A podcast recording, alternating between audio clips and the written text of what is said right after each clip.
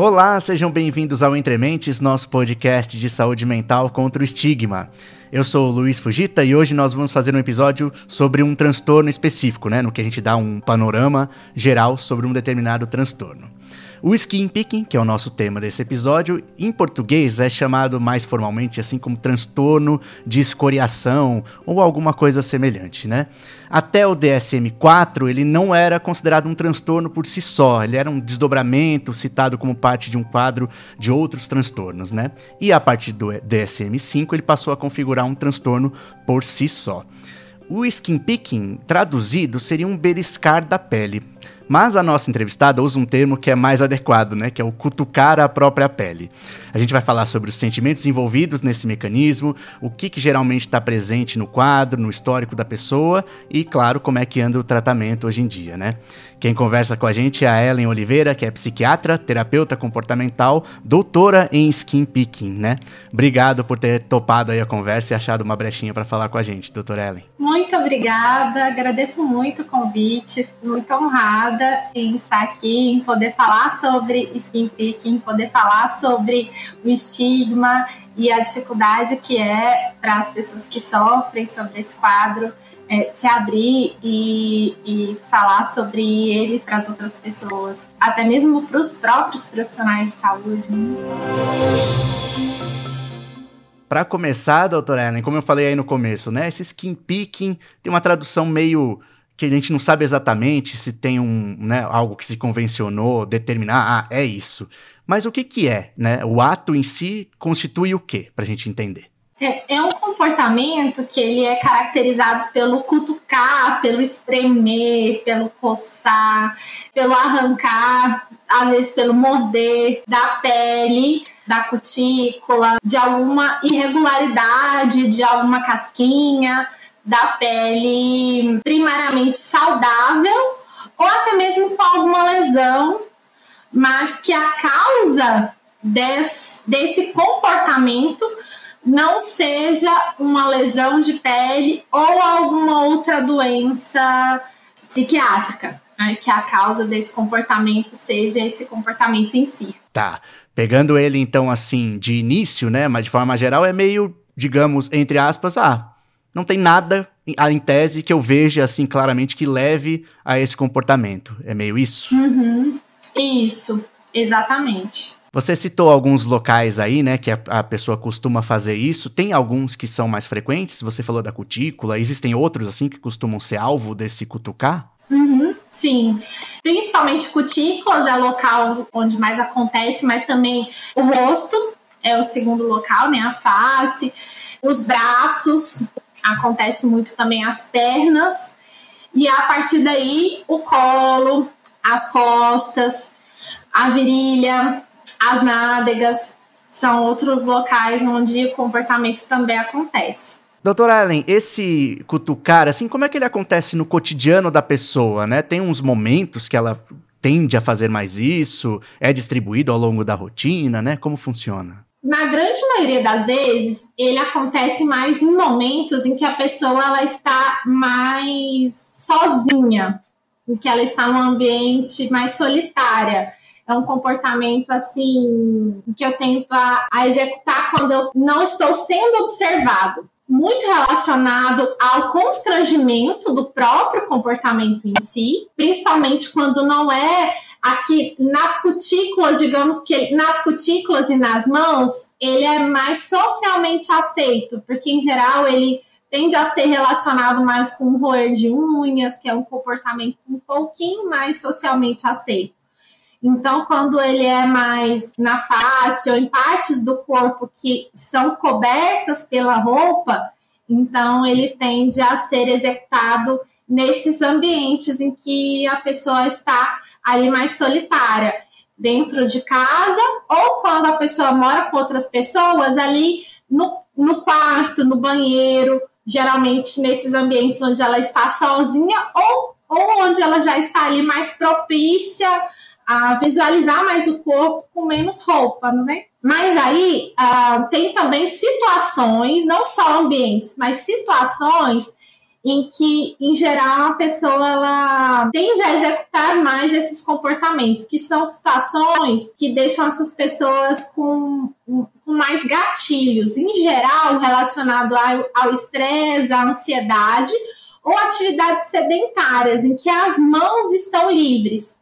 Geralmente são atividades intelectuais, em que eu vou exercitar minha mente, mas minha, minhas mãos vão ficar livres ou então essas atividades de lazer, em que eu vou ali é, realizar alguma atividade, mas que eu não vou é, movimentar meu corpo. Uhum.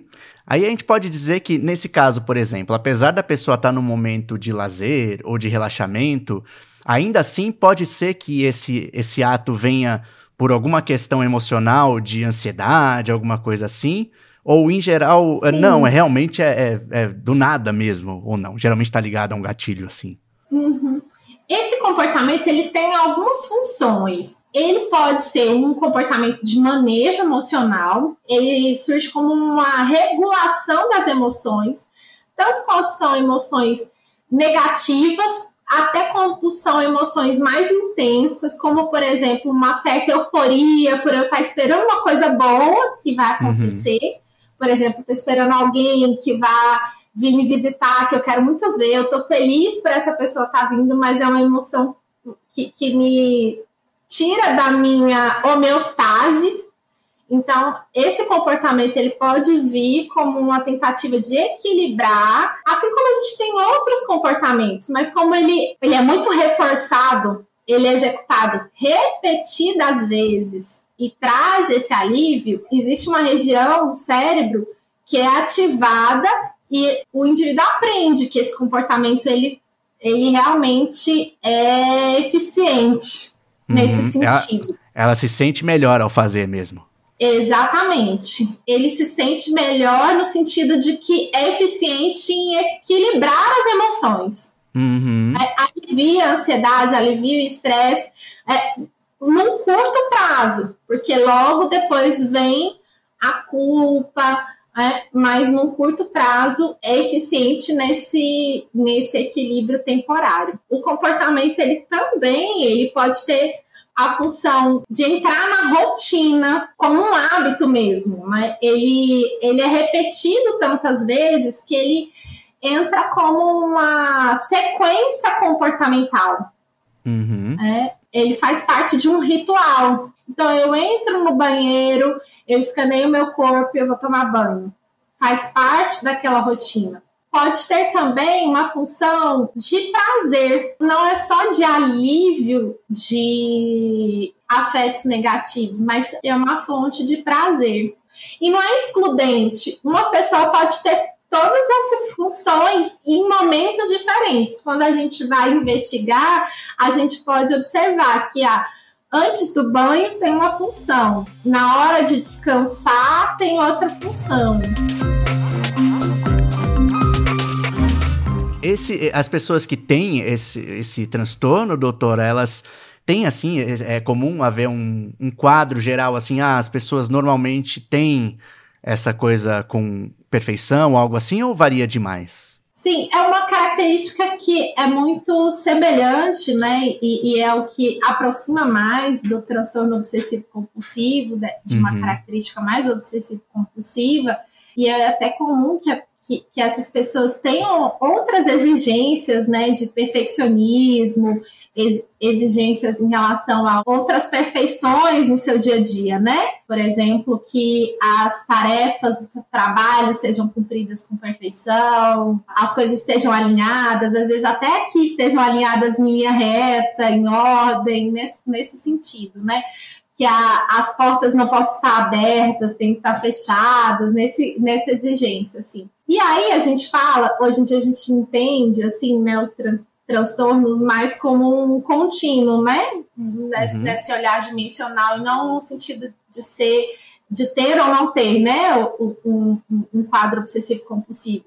Mas algo que vai nessa linha de um contínuo de ter características que são muito intensas, características obsessivo-compulsivas que são muito intensas e características que vão nesse contínuo se intensificando até não ter nenhuma característica obsessiva compulsiva, ir num contínuo até o extremo oposto, de ser até é, mais impulsivo, algo assim. Interessante que na minha tese de doutorado a gente é, avaliou que parece que o, as pessoas que têm skin picking, tricotilomania, parecem ter um misto assim de características obsessivo-compulsivas e um pouco de características impulsivas também. Além de ter essas, essas exigências de perfeição, elas também é, têm dificuldade, por exemplo, com planejamento, de fazer as coisas às vezes por impulso, sabe? Porque sei, quem é sei. é mais obsessivo compulsivo tende a ter mais. Sim, que é todo controladinho, né? Bem perfeitinho Isso. mesmo. É interessante que esses pacientes com skin picking e tricotilomania têm essas, essas duas características, né? É, tanto de obsessividade compulsividade quanto de, de impulsividade. Eles não parecem ter tanta esquiva, assim, Falando nisso, doutora, e que outras coisas assim que a gente pode perceber que é comum, né, em pacientes que apresentam skin picking, mas não da ordem dos obsessivos compulsivos, né? Coisas como talvez quadros de depressão, mais relacionados ao humor, assim. Existe alguma coisa que a gente vê que aproxima esses pacientes? Sim, a prevalência de ansiedade, de depressão em quem tem skin picking e tricotilomania é muito alta. Uhum é mais esperado que haja a presença de algum transtorno mental do que o que o paciente não tenha nenhuma outra comorbidade. É um quadro que geralmente ele tem uma evolução crônica e há uma demora pela busca por ajuda. É, até a, falando em relação ao estigma, é algo que atrasa a procura por ajuda, porque há, há um receio desses, desses, dessas pessoas que sofrem com esse quadro uh, dispor esse, esse sofrimento, dispor a sua condição, dispor o comportamento para outras pessoas, até mesmo para os profissionais de saúde. Há um grande medo de receber um julgamento. Sim, sim. Isso muitas vezes atrasa muito o início do tratamento. Então, essa cronicidade leva a um surgimento de diversas comorbidades, especialmente a a ansiedade, que é uma das mais prevalentes, e a depressão. Uhum. E aí, doutora, tem, havendo essa demora, né, para procurar por uma vergonha, receio do julgamento, enquanto isso, o que, que os pacientes costumam ter, assim, de prejuízo, né, para a vida social, no cotidiano, que elas precisem fazer, né, enquanto elas apresentam esse comportamento, mas não estão sob tratamento, né? Sim, são muitos prejuízos. É, além da, do, do, agravamento das lesões em si, com o aumento de cicatrizes, de manchas, há prejuízos uh, na vida social, isolamento, prejuízos nas vidas uh, de relações, prejuízos na vida amorosa. Muitos deixam de ter parceiros, relações íntimas por causa das lesões. Isso é muito frequente. Eu eu vejo essa, esse relato muito frequente no consultório de pacientes que deixam de, de ter, se envolver mesmo em relações por causa, pelo constrangimento das lesões. Isso tanto no skin picking quanto na tricotilomania. Além disso, prejuízos acadêmicos, porque o que acontece? A gente, a gente chega a imaginar, nossa, mas o skin picking é é, vai atrapalhar alguém a estudar, a ir, ir para a faculdade? Como que isso acontece? O comportamento ele pode levar a episódios que podem durar de minutos até episódios que podem durar horas, uhum. né? episódios que podem é, durar a madrugada inteira. Uhum. Imagina o quanto isso impacta a vida de uma pessoa. E além disso, quando acontecem esses episódios, autoestima, o humor de quem passa por um quadro assim, ela é devastada.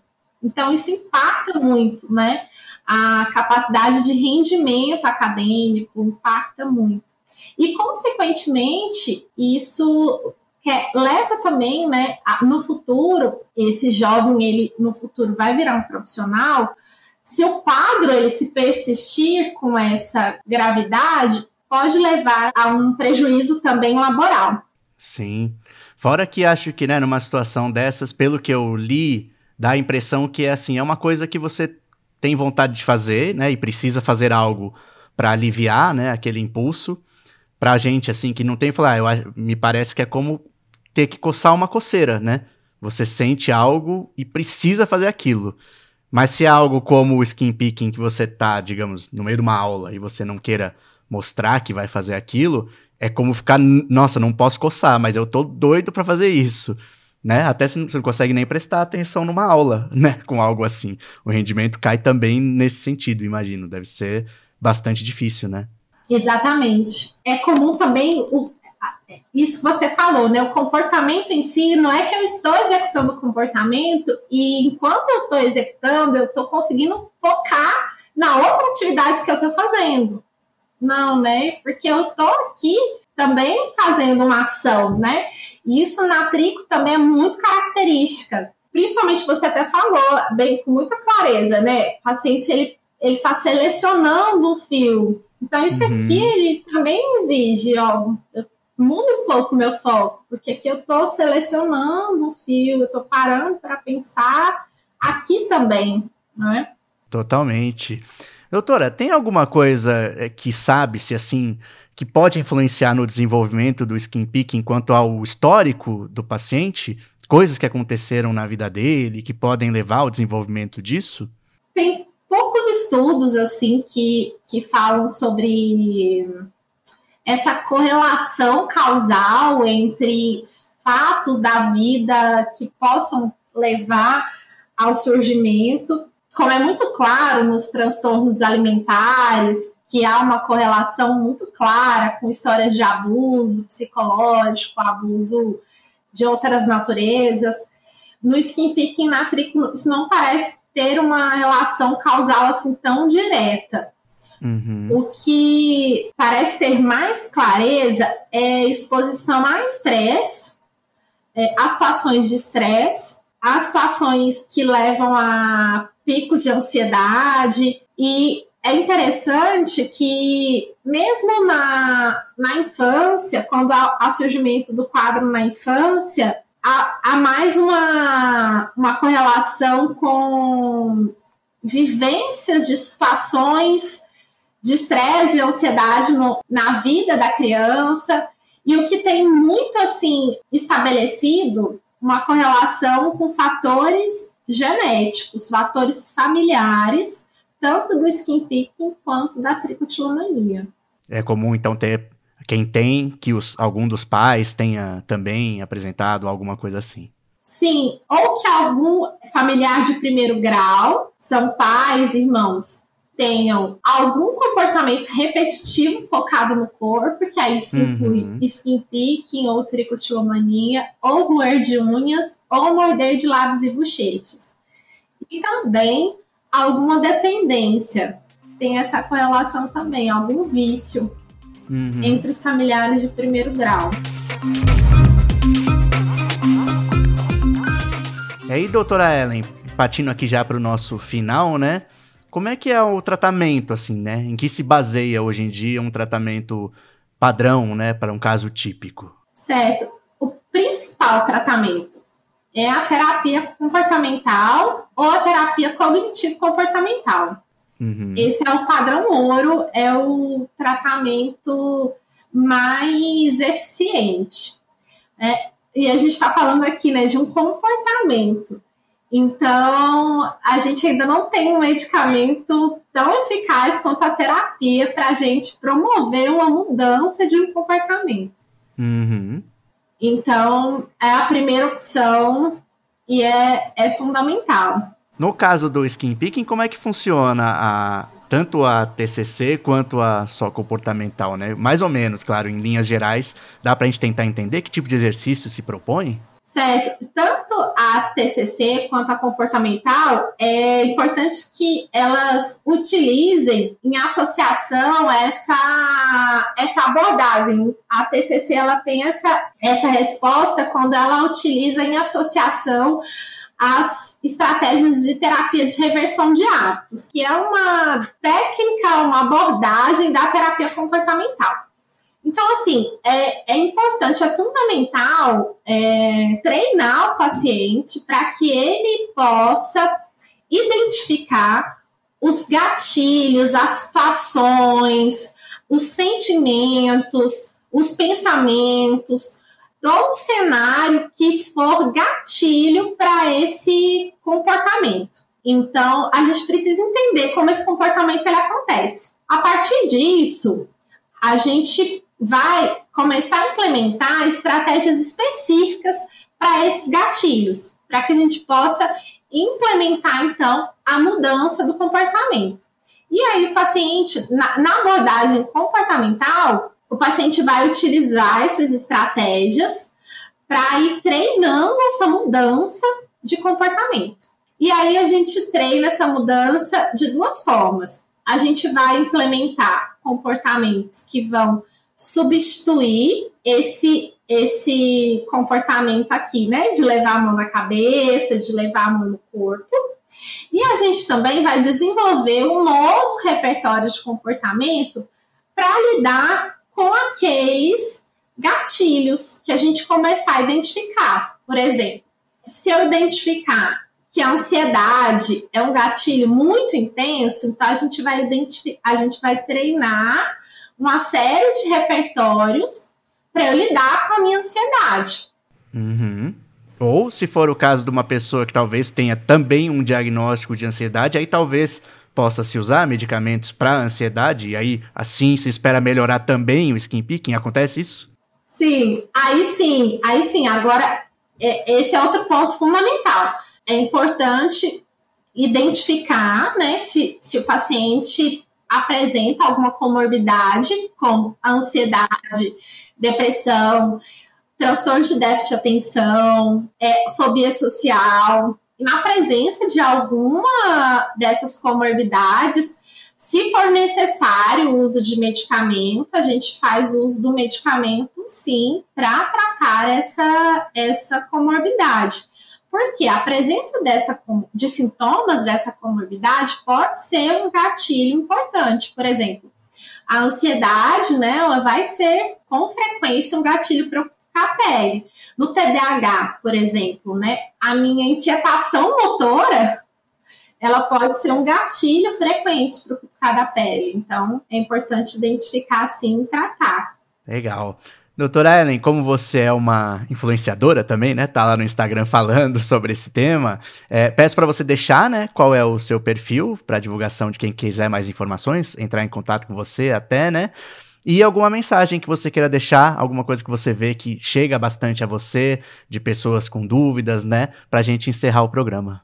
Certo, então meu Instagram é arroba Oliveira, psiquiatra. Sem H, né? E a mensagem que eu gostaria de deixar é que Existe sim tratamento, existe sim controle para o cutucar da pele, para arrancar de cabelos, e que o fundamental é procurar ajuda para que seja feito o diagnóstico e o tratamento quanto antes. Muito obrigado, doutora Ellen. Espero aqui numa próxima para a gente falar de novo, talvez um específico sobre trico, né? Que também é outra especialidade sua. Combinado. muito obrigada, Luiz. Agradeço muito pelo espaço e pela oportunidade. Pessoal, muito obrigado por terem ouvido mais esse episódio. Hoje, felizmente, a gente tem bastante gente para agradecer, né? O pessoal todo que vem interagindo com a gente. Convido vocês novamente para seguir a gente lá no Instagram, o Entrementes Podcast, que é onde a gente se comunica mais com o pessoal que nos ouve.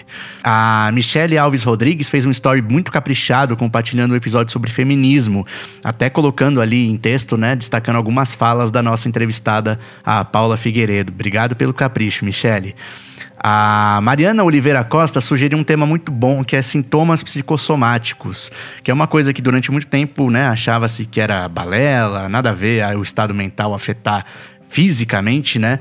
Mas a gente sabe hoje em dia que tem muitos indícios que realmente isso acontece, né? Enquanto a gente não fala especificamente sobre sintomas psicossomáticos, Mariana, eu recomendo você ouvir, se é que você não ouviu ainda, né? O episódio 38, que a gente fala sobre como o estado mental reflete na nossa pele que é um, um, dos locais onde mais existe essa relação, né, entre as emoções e algum sintoma físico. A Ana Oliveira mandou um story super carinhoso, né, falando que tava com saudades quando a gente fez um post falando, ó, oh, vai ter episódio aí logo mais sobre nutrição comportamental, né? Obrigado, Ana, por ficar aí, né, demonstrar que espera o nosso episódio ir ao ar. A Fernanda Terra Costa sugeriu um tema muito legal também que a gente anotou, que é falar sobre indecisão. Eu achei muito boa a sugestão, porque eu gosto muito de fazer esses episódios que são sobre um sentimento, né? A gente falou sobre frustração, sobre ciúme. Indecisão é outro muito bom. Culpa também é um que eu planejo fazer logo mais, né? Porque eu acho que é muito presente em vários transtornos. Obrigado pela sugestão, Fernanda. A Kathleen Leão disse que a gente ajuda ela na formação em psicologia. Eu venho percebendo que tem muita gente da psicologia que ouve a gente, o que faz a gente ficar um pouco nervoso, né, para falar as coisas certinhas, mas também muito felizes por contribuir para quem de fato vai trabalhar diretamente, né, com pessoas que precisam muito dessa ajuda. Obrigado, Kathleen. A Eduarda Moreira fez um story com fotinhos do livro que ela ganhou, né? A gente fez aquele sorteio aqui do Aurora Histórias de uma Mulher da Vida, da editora Veneta. Muito obrigado, Eduarda, por ter feito esse story e divulgar aí mais uma vez a nossa ação. É, finalmente a gente atualizou a descrição do episódio sobre burnout. Fazia muito tempo que a Anne Emanuele Cipriano tinha falado pra gente: ó, oh, tem um ajustezinho numa coisa ali que precisa ser feita. E aí, enfim, a gente colocou, né? Confiram lá na descrição para ver a informação mais precisa.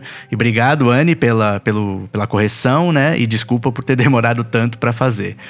Tem uma mensagem aqui, né, que eu recebi, que eu, esse eu quero ler na íntegra, do Vini, né? A gente fica muito feliz. Luiz, bom dia. Sigo seu podcast desde 2019 e por causa dele estou tentando prestar um vestibular para psicologia esse ano. Queria agradecer profundamente pelo conteúdo de qualidade e sugerir que um dos temas dos episódios futuros seja a depressão funcional. Legal, Vini, demais a gente ter né, contribuído de uma forma para algo tão importante como a decisão do que você vai estudar, né? E é legal a gente estar tá conseguindo levar pessoas para a área de saúde mental que precisa de tanta gente ainda, né, para atender todo mundo que precisa. Eu não sei ainda o que é depressão funcional, Vini, mas eu anotei aqui na nossa listona, né, de tudo que vocês sugerem, a gente registra para depois fazer uma pesquisa e aí buscar alguém para falar sobre. Brigadão e boa sorte aí na sua futura carreira. E obrigado também a Biba Jandre, que deu lá o nosso coraçãozinho, né, para um story nosso. Tudo isso reforça muito a gente a continuar. Brigadão, gente, até o próximo episódio.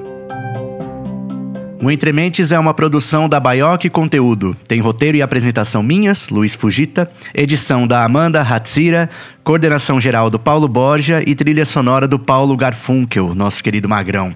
Eu peço para vocês seguirem a gente no seu tocador de podcast favorito, é muito importante para a gente aumentar a nossa rede de apoio, e também para seguir a gente no Instagram, @entrementespodcast, para saber quando sai episódio novo, receber informações extras sobre saúde mental e também para falar com a gente. Um grande abraço e até o próximo episódio.